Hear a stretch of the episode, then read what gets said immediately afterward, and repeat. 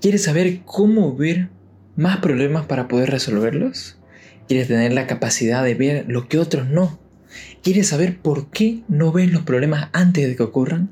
En este podcast aprenderás por qué no ves problemas que siempre estuvieron ahí y te proponemos soluciones para que elimines esos hábitos. Si estás listo, comenzamos. Bueno, sean bienvenidos señores a otro podcast, a otra semana más con ustedes. Hoy un martes que les vamos a resumir un libro, un libro que se llama Ceguera Deliberada, escrito por Margaret Hefman. Es un libro escrito en inglés, nosotros se lo traducimos a español. Por si no sabían, también tenemos la versión de el podcast en inglés. Se llama The Book Eater, por si les gusta, pueden ir a Spotify y suscribirse. Así que sin más vueltas, comencemos. Ah, no, mentira, no comencemos.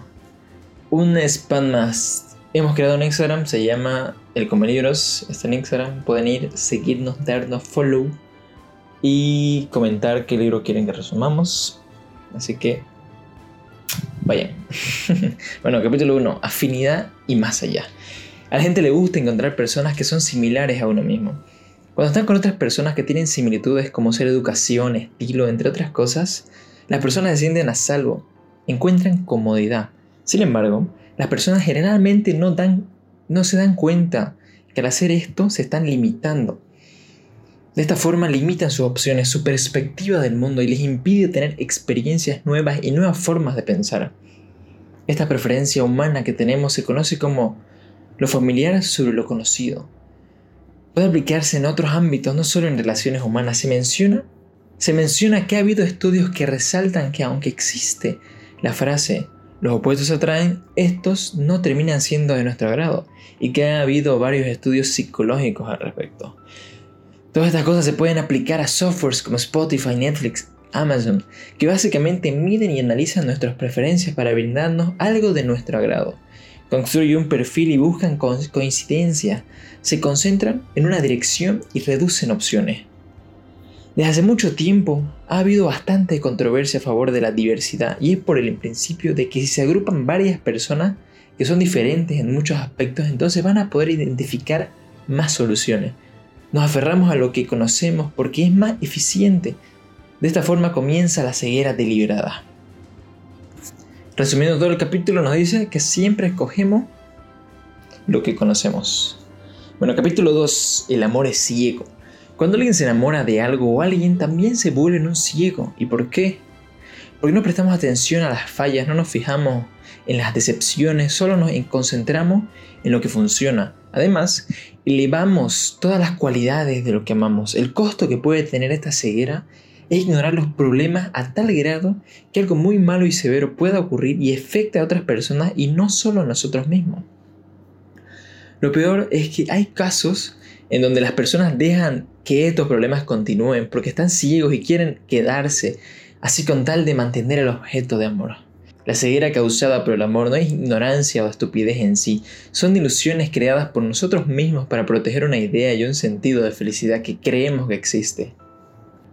Como resumen rápido, cuando amamos algo, no vemos sus defectos. Capítulo 3. Convicciones peligrosas. Es tan fácil enamorarse de una idea como de una persona y básicamente nuestras ideas le dan sentido a la vida. Nuestras ideas nos definen.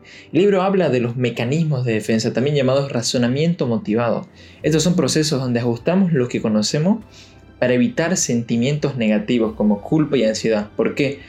Como seres humanos solo nos queremos sentir bien sobre las cosas. Además, a nuestro cerebro no, les gusta el conflicto de ideas y ni de trabajar duro para resolverlo. Cuando alguien tiene una idea firme sobre algo, cree profundamente en ella y le da razones de validez. Cuando presentamos una oposición a esa idea, esto crea disonancia cognitiva, que es confusión y caos en nuestra mente que por los dos incompatibles puntos de vista el cerebro procesa mejor la información que le agrada. Tratamos de conservar una imagen consistente de nosotros mismos y del mundo que nos rodea. Cualquier cosa que amenace esa idea nos traerá dolor e inseguridad. No hay que crear una ideología tan cerrada que se vuelva una doctrina y no nos permita pensar en algo distinto, en más posibilidades, porque entonces, cuando ocurre un problema o algo no, no esperado sucede, nos quedamos en blanco y sin un plan de acción. Se puede decir que los modelos económicos de los países, así mismo como sus gobiernos políticos, funcionan de la misma manera. Entonces, como resumen rápido, nos podemos convencer de ideas equivocadas solo para no quedar mal.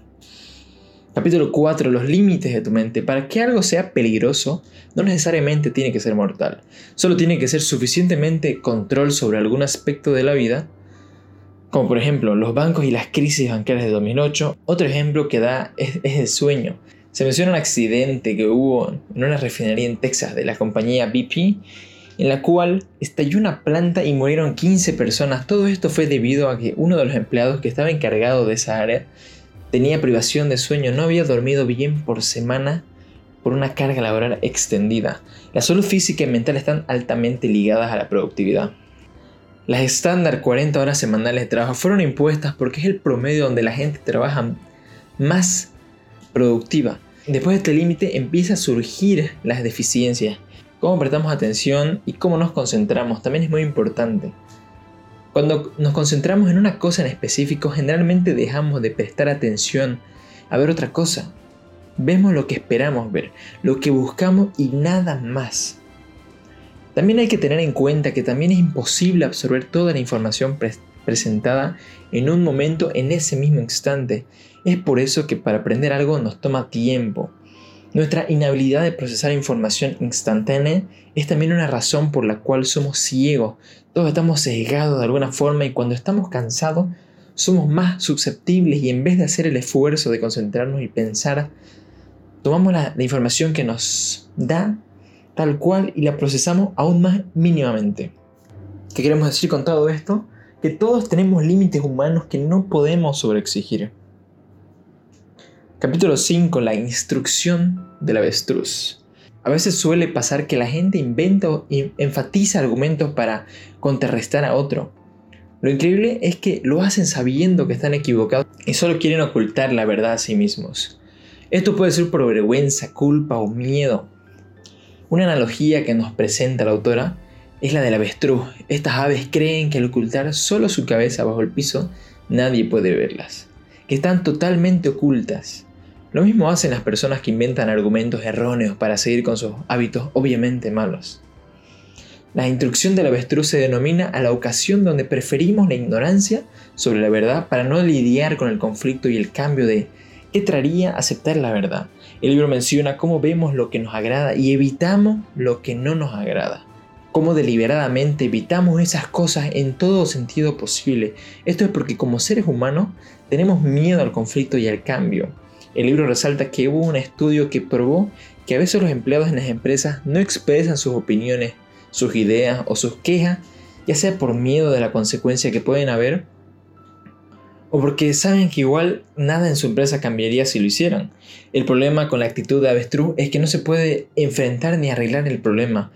Obviamente las compañías pueden adoptar esa actitud, ya sea para no tener que darle más derecho a los empleados, no gastar en seguros operaciones, problemas legales, etc. Entonces, ¿cuál es la ceguera de este capítulo? Es que nos ocultamos la verdad para evitar conflictos. Capítulo 6. Solo seguimos órdenes. Solo obedecer órdenes puede ser peligroso porque no todo en la vida es tan predecible para seguir solo lo que nos dice alguien más. El principio de la jerarquía y la obediencia es el siguiente. Vale más sacrificar un grado de individualidad para asegurar la seguridad y los privilegios logrados por un grupo de personas. Este principio es muy utilitario ya que gran parte de la felicidad humana yace en poder contribuir a un propósito más grande que uno mismo. Además, nos hace sentir pertenecer a algo. Hubo un psicólogo que llevó a cabo un estudio para determinar si la obediencia está programada en nuestro sistema y qué tan lejos llegaríamos hasta que ocurra un conflicto interior. Tomando en cuenta que no hay castigo o recompensa en juego, ya yo que si de hecho la gente puede perder su personalidad y humanidad y volverse parte de la estructura institucional. También hay el umbral de conciencia, que es básicamente un límite mayormente moral hasta el cual tomamos nuestra acción. Y este se relaciona con hasta qué punto podemos obedecer a una autoridad. También puede ocurrir que nadie dice alguna acción pare y entonces tampoco se para. Además, Algunas personas buscan complacer a sus superiores porque añoran precisión. Otra razón para obedecer es que pensar independientemente necesita más esfuerzo y a veces no queremos tomarnos ese esfuerzo. ¿Cuál es la ceguera de este capítulo? Es que seguimos órdenes porque queremos pertenecer a algo más grande que nosotros mismos. El capítulo 7, el culto de cultura. Hay diferencia entre obediencia y conformidad. Esta es que la obediencia implica cumplir órdenes de una autoridad formal, mientras que conformidad es la acción de alguien que adopta los hábitos, rutinas y lenguaje de sus compañeros. Las personas tienden a conformarse a un grupo de personas bastante rápido. Además, la conformidad es una acción propia que surge únicamente de nuestro sentido de querer pertenecer a algo. Y obviamente, Aquí vuelve a entrar el punto del primer capítulo que decía que preferimos a las personas que se parecen más a nosotros mismos. Si encontramos un grupo de personas como nosotros, nos conformaremos aún más rápido. Toda organización e industria tiene una cultura. Es decir, tiene reglas y patrones de comportamiento que las definen y diferencian de las otras. Esta cultura brinda una fuerza que es tener un sentido de misión y un sentido de compañerismo, reciprocidad y entendimiento mutuo. Mientras más fuerte sea la cultura, menos habrá que reforzar esas reglas y normas, y habrá cierto nivel de motivación significativamente alto. Lógicamente, hay que aclarar que todos los extremos tienen sus desventajas, como ser una jerarquía inmovible, falta de innovación, no discutir problemas, sentidos de invulnerabilidad, etc. Y si dejamos pasar por alto esas cosas, por mucho tiempo personas externas pueden salir afectadas. Como seres humanos buscamos estas relaciones sociales porque nos hacen sentir bien, nos hacen liberar diferentes hormonas que nos dan cierto sentido de felicidad. Así que estamos constantemente en la búsqueda de crearlas y mantenerlas. Y está probado que las personas que no pertenecen a un grupo se sienten decepcionados y sin muchas esperanzas en la vida. También menciona que los riesgos de ceguera deliberada en sus distintas formas están la falta de debates, la falta de perspectiva, un pensamiento mayormente binario, o blanco o negro, son más altos en nuestras épocas que nunca antes. Otro ejemplo de cómo alguien se conforma es cómo seguimos todo lo que la sociedad hace. Si todo lo hace, ¿por qué nosotros no? Entonces, ¿qué nos hace ciegos? Nos hace ciegos conformarnos con nuestros grupos. Capítulo 8. Complícito. Aquí hablaremos del efecto del espectador.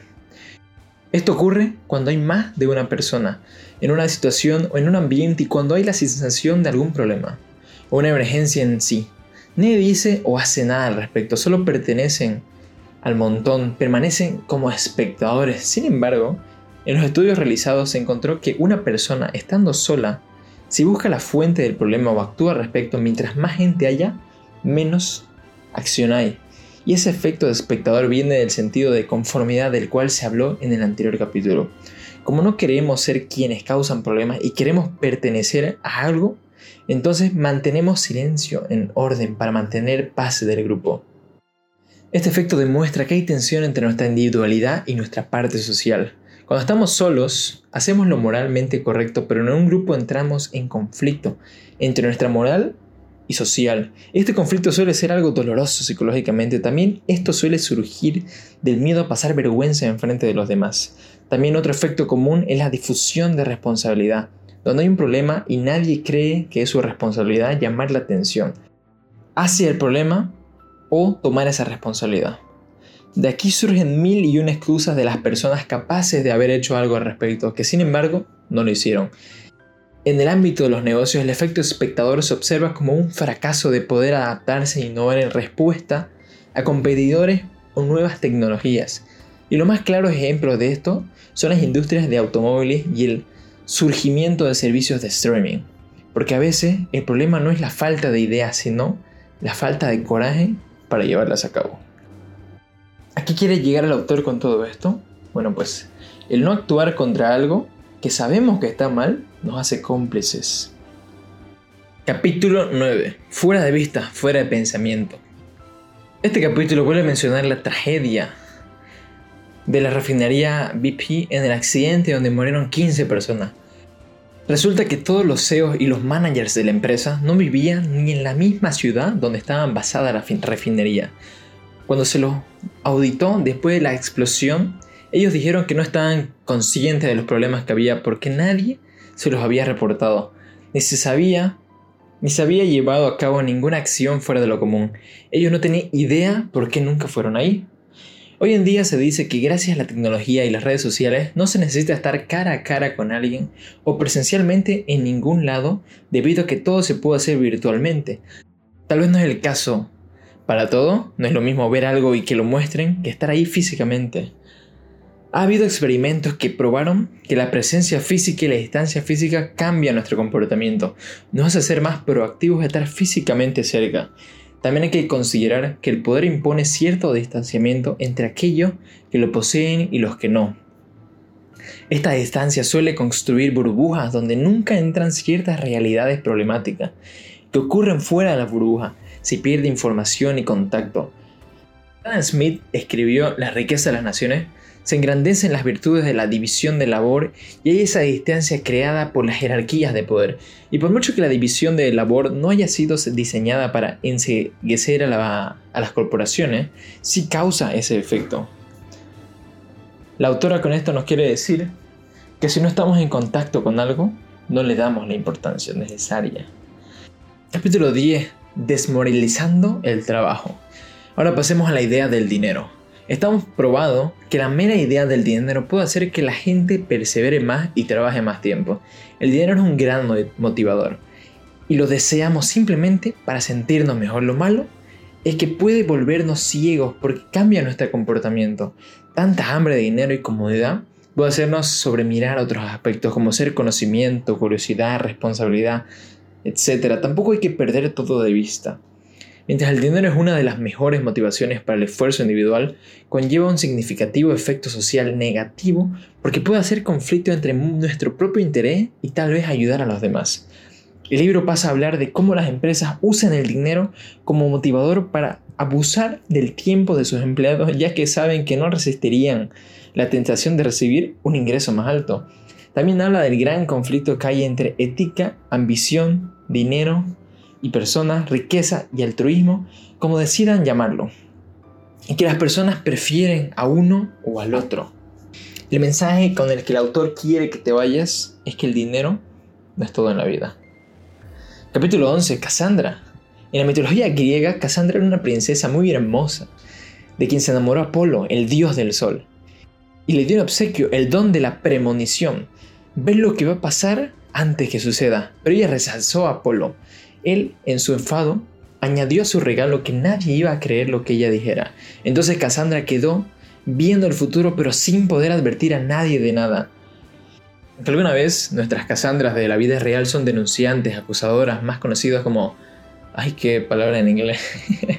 más conocida como whistleblowers. no sé qué significa.